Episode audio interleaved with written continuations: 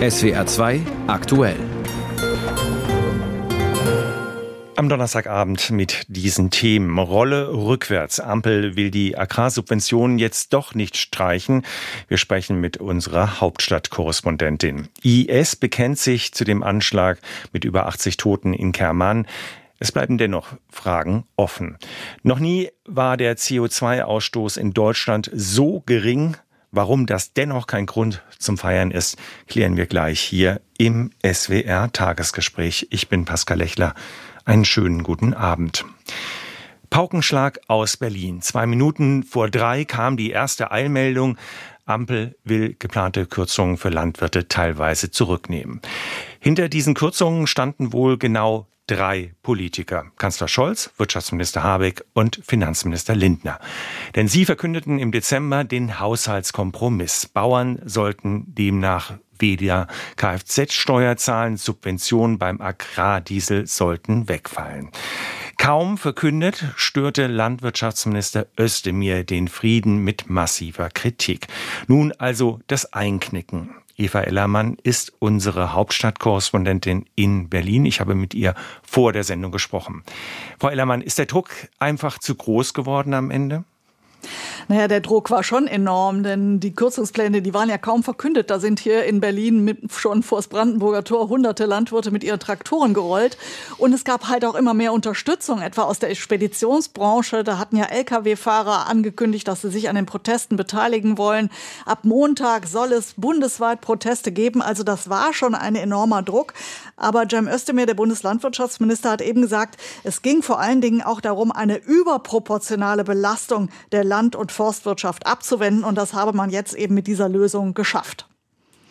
Aber ein Glanzbild, sage ich mal, der Entschlossen und Geschlossenheit der Ampel war das Ganze jetzt ja wohl nicht.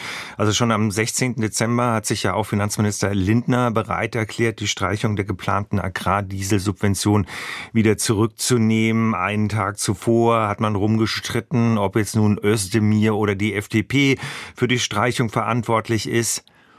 Also wieder ein Maluspunkt eigentlich für die Regierung in Berlin? Naja, also dieses Hin- und Herrudern, das ist natürlich ein Bild, das eigentlich die Ampel so nicht mehr abgeben wollte. Ähm, offenbar hat man aber gemerkt, dass man da in ein Wespennest gestochen hat mit diesen angekündigten Streichungen, gerade bei den Landwirten und hat das eben nochmal überdacht, offenbar über Weihnachten. Lernen wir daraus, man muss nur genügend Lärm machen, dann fällt die Ampel um. Stichwort Heizungsgesetz. Also Lärm machen schadet jedenfalls nicht und die Bauern sind darin ungewöhnlich gut. Aber Bundeslandwirtschaftsminister Özdemir hat gesagt, wir haben noch mal viel darüber gesprochen. Er hat nach eigenen Angaben auch eigene Vorschläge zur Gegenfinanzierung gemacht. Das hat er eben bei seinem kurzen Statement gesagt. Und in der schriftlichen Erklärung der Ampelspitzen heißt es, dass das Landwirtschaftsministerium jetzt auch an anderer Stelle noch mal 100 Millionen Euro einspart. Wo genau, das wissen wir noch nicht. Also man hat offenbar durch den Lärm animiert nochmal darüber nachgedacht, ist das wirklich der richtige Weg? Müssen wir bei den Landwirten und bei den Forstwirten wirklich so zuschlagen? Sie haben es gerade angesprochen, die Gegenfinanzierung. Das ist ja jetzt die große Frage. Woher kommt stattdessen das Geld, was man einsparen will oder was man braucht für andere Ausgaben? Diese 100 Millionen, die werden ja nicht reichen. Nee, die reichen sicher nicht. In der Mitteilung aus der Bundesregierung heißt es, dass man zum Beispiel die großen Einnahmen aus der Wind-Offshore-Ausschreibung im vergangenen Jahr, dass man die jetzt auch noch mal einsetzen will. Da ist die Rede von 780 Millionen Euro. Und vor allen Dingen heißt es, aus den neuen Wirtschafts- und Haushaltsdaten hätten sich Spielräume ergeben.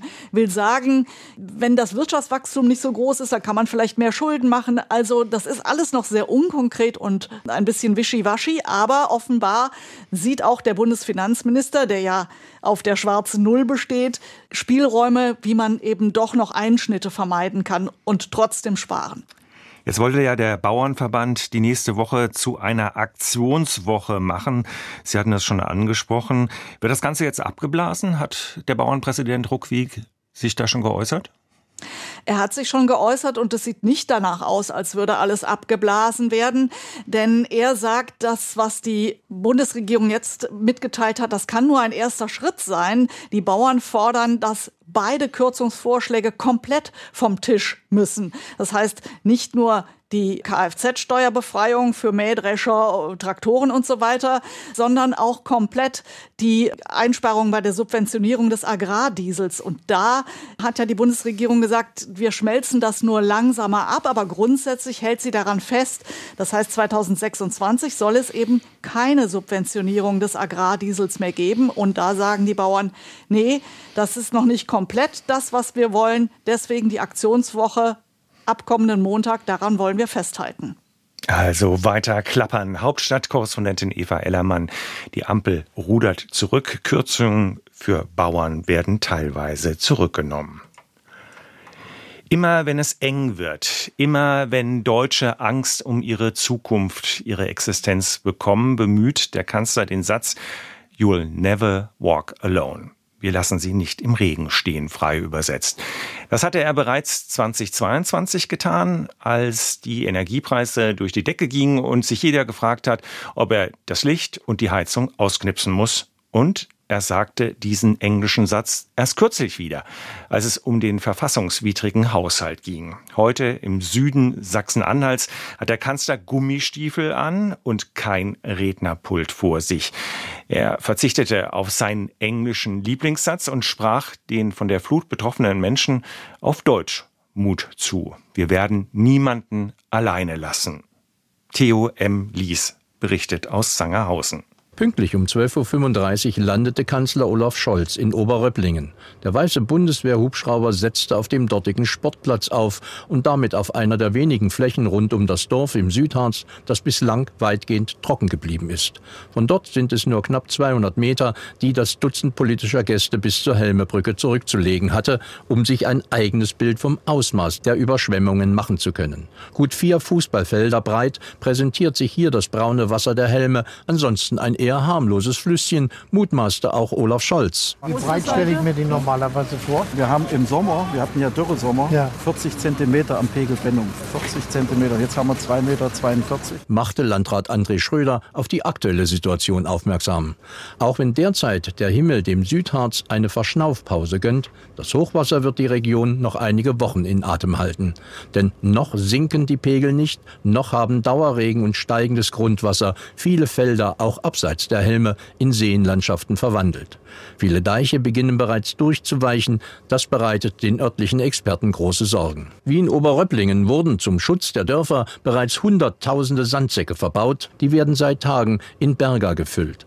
Die vielen freiwilligen Helfer kommen aus nahegelegenen Unternehmen oder aus den Schulen, die heute den Unterricht ausfallen ließen. Eine Hilfsbereitschaft, für die auch Olaf Scholz direkt vor Ort dankte. Das ist ein großes Zeichen der Solidarität hier vor Ort viele im Einsatz aus anderen Ländern. Es sind auch die bundesweiten Hilfsorganisationen im Einsatz. Die Bundeswehr wird hier helfen, unmittelbar entsprechend der Anforderung und das, glaube ich, zeigt, dass wir zusammenstehen können in Deutschland.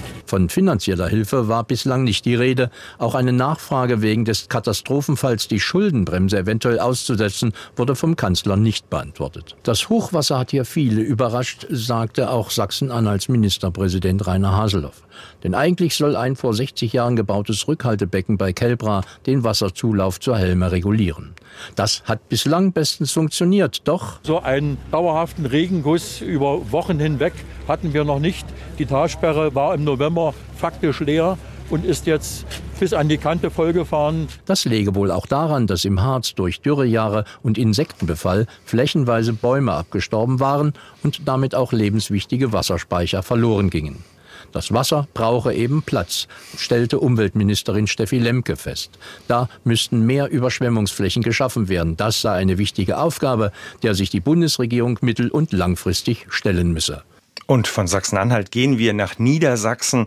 Dort war die Lage in den letzten Tagen besonders schlimm. Weite Teile des Landes stehen unter Wasser. Stark betroffen ist die Gegend rund um Bremen und Pferden. Wolfgang Kurz zur aktuellen Lage. Es entwickelt sich ein bisschen unterschiedlich, kann man sagen. An vielen Orten ist tatsächlich leichtes Aufatmen angesagt. Die Pegelstände sind nicht, wie aufgrund der Wettervorhersagen zunächst angenommen, gestiegen oder zumindest nicht so stark wie befürchtet. Es hat weniger geregnet als angekündigt und das merken die Helfer. In Braunschweig beispielsweise konnte die Feuerwehr nach Angaben der Stadt sogar mit dem Abbau eines mobilen Deichs beginnen. Der sollte die Innenstadt schützen und wird jetzt wohl nicht mehr benötigt. Auch der Oberbürgermeister von Celle spricht davon, dass sich die Lage entspannt hat, trotz weiter höchster Warnstufe. Das Wasser stehe gut 50 bis 60 Zentimeter tiefer als in den vergangenen Tagen. Kritisch ist die Lage weiter im Nordwesten Niedersachsens.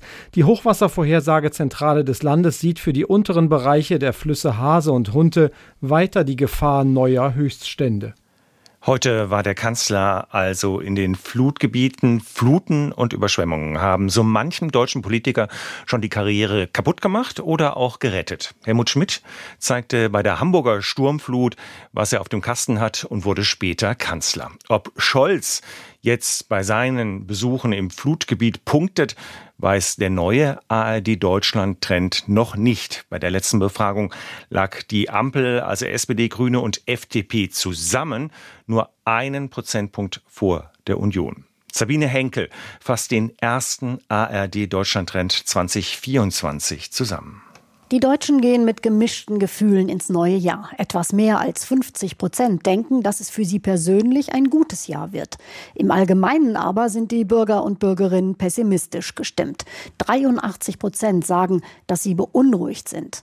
In diesem Jahr erwarten sie vor allem mehr Extremwetter, so wie derzeit. Dauerregen von oben, aufgeweichte Deiche unten. Manche Regionen Deutschlands gleichen zunehmend Seenlandschaften. Starkregen und Hitzephasen. Darauf stellen sich drei Viertel der Deutschen ein. Und auch, was sie sonst noch erwarten in diesem Jahr, drückt die Stimmung. Die meisten gehen davon aus, dass die Migration nach Deutschland hoch bleiben wird oder dass der Krieg im Nahen Osten und der Ukraine weitergeht. Zur Ukraine hat Infratest DIMAP nachgefragt und festgestellt, dass die Bereitschaft zur Unterstützung sinkt. Verteidigungsminister Pistorius hatte angekündigt, der Ukraine mehr Geld zu geben. Das ist auch ein starkes Signal an die Ukraine, dass wir sie nicht im Stich lassen. Das sieht mehr als die Hälfte der Befragten ähnlich. Aber gut 40 Prozent meinen mittlerweile, dass Deutschland zu viel Geld für die Ukraine ausgibt. Das sind doppelt so viele wie zu Kriegsbeginn. Etwas größer ist die Zustimmung, die Ukraine mit Waffen zu unterstützen. Sie hat sogar zuletzt zugenommen. Beachtenswert die Aussage, dass mehr und mehr Deutsche meinen, die Ukraine sollte einige Gebiete an Russland abgeben, damit der Krieg beendet wird. Das sagen 44 Prozent, deutlich mehr als vor einem Jahr. Und es sind vor allem Anhänger der AfD, die der Ansicht sind. Sie sind es auch, die mehrheitlich dagegen sind, die Ukraine in die EU und in die NATO aufzunehmen. Die Anhänger anderer Parteien befürworten das mehrheitlich.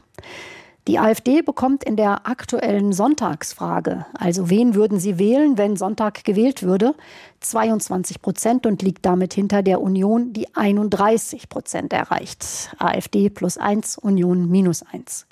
Die SPD verharrt bei 14. Die Grünen fallen um zwei Punkte auf 13. Die FDP liegt bei 5, die Linke bei 4 Prozent, beide plus 1. Der Bundeskanzler verliert weiter an Zustimmung. Nur 19 Prozent sind mit ihm zufrieden. Wir in Deutschland kommen da durch. Als Mutmacher hat sich Olaf Scholz bislang nicht durchsetzen können. Eine Krise reiht sich an die nächste, vor allem international. Die schweren Explosionen gestern im Iran haben die Sorge vergrößert, dass die Konflikte im Nahen und Mittleren Osten weiter eskalieren könnten. Nachrichten wie diese bestimmen die Lage. Daher vermeiden es mehr als die Hälfte der Deutschen häufig oder gelegentlich Nachrichten zu hören oder zu sehen. Vor allem die AfD-Sympathisanten. Sabine Henkel mit dem neuesten ARD Deutschland Trend. Es gibt sie noch, die guten oder scheinbar guten Nachrichten für die Ampel. Seit 70 Jahren wurden noch nie so wenige Treibhausgase ausgestoßen wie im vergangenen Jahr. So das Ergebnis einer Untersuchung der Denkfabrik Agora Energiewende. Das ist Allerdings kein reiner Erfolg der Klimaschutzpolitik, sondern weitgehend dem wirtschaftlichen Einbruch geschuldet. Wo stehen wir also wirklich in Sachen Klimaschutz? Darüber habe ich mit der Klimaschutz- und energiepolitischen Sprecherin der Grünen im Bundestag, Ingrid Nestle, im SWR-Tagesgespräch gesprochen. Frau Nestle, stimmen Sie diese Zahlen jetzt zufrieden? Also ich freue mich natürlich sehr, dass die CO2-Emissionen so deutlich zurückgegangen sind. Und ich glaube, wir sehen auch, dass wir beim Ausbau der erneuerbaren Energien wirklich Schwung reingebracht haben. Da ist ja sogar noch mehr zu erwarten, weil viele der Anlagen, die jetzt erst beschleunigt genehmigt worden sind, im nächsten Jahr dann äh, auch noch liefern werden. Dass die Kohlekraftwerke so viel weniger Strom liefern, also das freut mich wirklich. So, bei den anderen Sektoren ist es, äh, finde ich, nicht ganz so einfach. Bei der Industrie äh, muss man sehen, dass Putin durch seinen bewussten Energiepreiskrieg gegen uns eben auch einfach äh, Produktionsrückgang erzwungen hat. So, dem stellen wir uns natürlich entgegen. Und äh, Heizung und Verkehr haben ihre Ziele ja noch nicht erreicht. So, bei Heizung bin ich jetzt noch ganz optimistisch, weil jetzt ja gerade das Heizungsgesetz auch in Kraft getreten ist. Aber Verkehr ist nach wie vor das Sorgenkind. Das äh, wussten wir bisher und das ist auch wieder bestätigt. Woran liegt es im Verkehr? Ich meine, Sie haben ja jetzt die Förderung für E-Autos abgeschafft. Das wird wahrscheinlich nicht mehr E-Autos auf die Straßen bringen. Ja, ich glaube, das stört gar nicht. Also große Hersteller haben ja schon gesagt, dass sie quasi einspringen äh, und äh, die Autos entsprechend günstiger anbieten. Ich glaube, was da eher notwendig ist, ist schon auch noch die Ladeinfrastruktur ein Stück weit zu unterstützen. Aus meiner Sicht brauchen wir eigentlich einen Mix aus verschiedenen äh, Dingen im Verkehrsbereich. Wir brauchen ein modernes Straßenverkehrsrecht für die Kommunen. Wir müssen absichern den Ausbau des öffentlichen Nahverkehrs und äh, vor allem aber auch die Subventionen gerechter verteilen. Im Moment fließt doch sehr viel staatliche Förderung zu den größten, dicksten, schwersten Autos, die am meisten Energie verbrauchen, aber auch sehr viel zu den reicheren Bevölkerungsschichten in Deutschland. Da könnte man noch optimieren und dadurch äh, viel, viel Energie sparen. Und äh, ich glaube, dass dann im ländlichen Raum E-Mobilität eine große Rolle spielen wird, im Zubringerverkehr und an den langen Distanzen die Schiene noch deutlich gestärkt werden kann. Aber es ist doch aber es ist doch seltsam, dass gerade zwei Parteien wie die SPD und die Grünen so eine Politik machen, dass man da fünf, sechs, 7.000 Euro irgendwelchen Menschen hinterherwirft, die sich sowieso vielleicht ein E-Auto gekauft hätten. Warum gibt es denn nicht solche Lösungen, wie sie jetzt in Frankreich angedacht sind? Ein Leasing, 100 Euro im Monat für Menschen, die weit fahren, die weniger Einkommen haben. Also mir fehlt da so ein bisschen die soziale Komponente da in der Förderung. Also die soziale Komponente ist uns total wichtig. Deswegen haben wir jetzt auch im Heizungsgesetz das gerade nochmal extra umgeändert, ne, dass die Leute mit wenig Geld mehr Förderung bekommen als die anderen. Das versuchen wir systematisch einzubauen. Das war bei dieser E-Auto-Prämie noch nicht äh, wirklich der Fall. Die beste Lösung, um wirklich gerecht die Menschen mit kleinem Geldbeutel zu stärken, ist tatsächlich den CO2-Preis zu erhöhen, weil die reichen Menschen am allermeisten CO2 verursachen, um das Geld dann pro Kopf zurückzuzahlen. Da profitieren die Menschen mit geringem Einkommen deutlich unterm Strich und die Reichen zahlen dann eben für die Emissionen, die sie verursachen, unter, unter denen wir alle auch zu leiden haben, endlich fair. Das ist so das Bild, wo wir hinkommen wollen. Okay, Aber zum Beispiel im Verkehrsbereich sind es 49-Euro-Tickets natürlich auch eine Chance für Leute mit nicht so großem Geldbeutel, auch über die Bahn mobil zu Ja, aber dieses 49-Euro-Ticket hat ja der Spiegel kürzlich als Wackelticket bezeichnet. Das ist ja auch noch nicht klar, ob das wirklich bis zum Ende des Jahres dann wirklich nur noch 49 Euro kostet. Wobei ja auch 49 Euro nicht unbedingt wenig ist. Ne? Wir setzen uns sehr dafür ein, dass es bleibt und im Vergleich zu bisherigen Monatstickets ist es natürlich schon deutlich günstiger. Also wir hatten den Verkehr, da klappt's noch nicht so ganz, aber auch bei der Industrie klappt's noch nicht so ganz. Einerseits äh, die Konjunktur, die lahmt, vielleicht hat das dazu geführt, dass weniger CO2 produziert wird, aber diese CO2-Abgabe ist ja eigentlich eine marktwirtschaftliche Lösung, die die Industrie animieren soll, in klimafreundliche Produktionstechniken zu investieren. Da habe ich den Eindruck, klappt das aber auch noch nicht so richtig. Dieser also marktwirtschaftliche also Druck. Ja, der Emissionshandel hat schon dazu geführt, dass äh, viele kleinere Maßnahmen auch schon umgesetzt werden im Effizienzbereich. Aber wenn man wirklich eine komplette Fabrik auf eine ganz neue Technologie umstellt, also von fossil auf grün, dann ist das eine sehr, sehr hohe Anfangsinvestition und die ist tatsächlich nicht alleine aus dem CO2-Preis zu stemmen. Und deswegen gibt es diese staatliche Unterstützung, die wir gerade organisieren für Unternehmen, die komplett auf grün umstellen und die letztlich eigentlich auch nur so eine Art hoch genugen CO2-Preis garantiert. Also die Förderung wird nur ausgezahlt, wenn der CO2-Preis nicht hoch ist. Wenn er hoch genug ist, dann rechnet sich das tatsächlich bei den Unternehmen dann auch von selbst. Die Klimaschutz- und energiepolitische Sprecherin der Grünen im Bundestag, Ingrid Nessle im SWR Tagesgespräch. Wir alle merken es, die Preise im Supermarkt sind deutlich gestiegen. Aber woran liegt das eigentlich? Und verdient da vielleicht auch jemand ordentlich dran? Dazu hat das Verbraucherschutzministerium in Baden-Württemberg eine Untersuchung in Auftrag gegeben und die Preisentwicklung zwischen Erzeugerpreisen und den Verbraucherpreisen, also die, die wir dann später im Supermarkt zahlen, angeschaut. Und Tatsache, der Lebensmitteleinzelhandel scheint da ordentlich dran mitzuverdienen. Ich habe vor der Sendung mit Astrid Maisoll aus unserer Redaktion Landespolitik in Stuttgart gesprochen. Frau Maisoll, woran genau liegt das? Ja, die Studienmacher erkennen da einen deutlichen Trend. Es gibt immer wieder Phasen, in denen die Erzeugerpreise, also auf dem Bauernhof, steigen. Und die werden dann genutzt, um im Supermarkt beim Verkauf was draufzuschlagen. Aber umgekehrt, wenn dann die Erzeugerpreise wieder fallen, wird das selten an die Kunden weitergegeben. Ja, und jetzt hören wir immer wieder, alles ist ja teurer geworden, also auch Gas, Strom, Transport, Lagerung und so weiter. Aber auch das zeigt die Untersuchung deutlich, das alleine kann den Preisanstieg nicht erklären. Und Verbraucherschutzminister Haug von der CDU vermutet, dass man dann eben doch ordentlich versucht hat, an der einen oder anderen Stelle Gewinn zu machen. An welchen Produkten wird denn besonders gut verdient? Sehr groß waren die Preisunterschiede zwischen dem Erzeugerpreis und dem, der dann am Ende im Supermarkt verlangt wird, bei Toastbrot und Brötchen, aber auch bei Rinder- und Schweinehackfleisch. Wenn wir uns das Toastbrot mal als Beispiel angucken, da hat sich die Schere in den vergangenen fünf Jahren verdoppelt. Und die Landwirte, die das Getreide letztlich anbauen, die machen am Ende nur etwa 10 Prozent des Verkaufspreises aus. Und dass niedrige Preise nicht unbedingt an den Kunden weitergegeben werden, das hat man auch bei Schweinehack oder Milch gesehen. Da gab es Phasen von 2000 2017 bis 20, in denen die Preise eigentlich niedrig waren. Und noch zwei andere Dinge gibt es, die da auffallen. Ähm, teurer geworden sind vor allem so populäre Lebensmittel oder auch Grundnahrungsmittel. Beispielsweise ist Hackfleisch mehr angestiegen als jetzt das Schweinefilet oder das Rindersteak. Und man sieht aber auch, auch die Verbraucher haben Einfluss auf den Preis. Während der Pandemiejahre hat eben auch eine starke Nachfrage bei manchen Produkten dann zu einem starken Anstieg im Preis geführt. Und wer sind jetzt die Bösen? Die Discounter oder die Vollsortimenter? Ja, das ist noch gar nicht so einfach zu sagen. Tatsächlich will Verbraucherschutzminister Haug genau dazu auch noch mal eine weitere Studie in Auftrag geben. Der will sich zum einen die Preisentwicklung von Jahr zu Jahr jetzt weiterhin anschauen und genau gucken, wo wird da wie viel draufgeschlagen und ist das gerechtfertigt? Weil letzten Endes spielen da viele mit. Es kann bei der Verpackung liegen, es kann beim Transport, bei der Kühlung liegen oder eben auch beim Supermarkt. Aber fest steht schon mal, es gibt auch einen Preisunterschied zwischen den Großhandelspreisen und dem Lebensmitteleinzelhandel und dafür ist dann eben der Lebensmitteleinzelhandel verantwortlich. Hat denn der Minister vor, da irgendwas gegen zu tun? Ja, aber das ist gar nicht mal so einfach. Ähm, er spricht von marktbeherrschenden Akteuren, zu wenigen marktbeherrschenden Akteuren im Lebensmittelhandel. Und dagegen möchte er gerne was tun. Das ist eigentlich ein bundespolitisches Thema. Jetzt ist die CDU im Bund ja in der Opposition. Und was ihm davor schwebt, ist eine Bundesratsinitiative. Die will er angehen, aber dafür braucht es mit Sicherheit noch einen langen Atem. Informationen von Astrid Maisoll zur neuen Studie über die unterschiedliche Entwicklung von Verbraucher- und Erzeugerpreisen, die Baden-Württembergs Verbraucherschutzminister Haug heute vorgestellt hat. Für die Machthaber im Iran stand fest, die USA und Israel sind für die Bombenanschläge gestern in Kerman verantwortlich.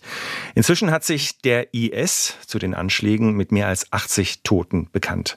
Benjamin Weber berichtet. In einer Nachricht auf einem Telegram-Channel hieß es, zwei ihrer Mitglieder hätten bei einer großen Versammlung von Abtrünnigen ihre Sprengstoffgürtel aktiviert. Die tödlichste Attacke im Iran seit der Gründung der Islamischen Republik 1979 hat unter den Menschen in Iran Bestürzung ausgelöst.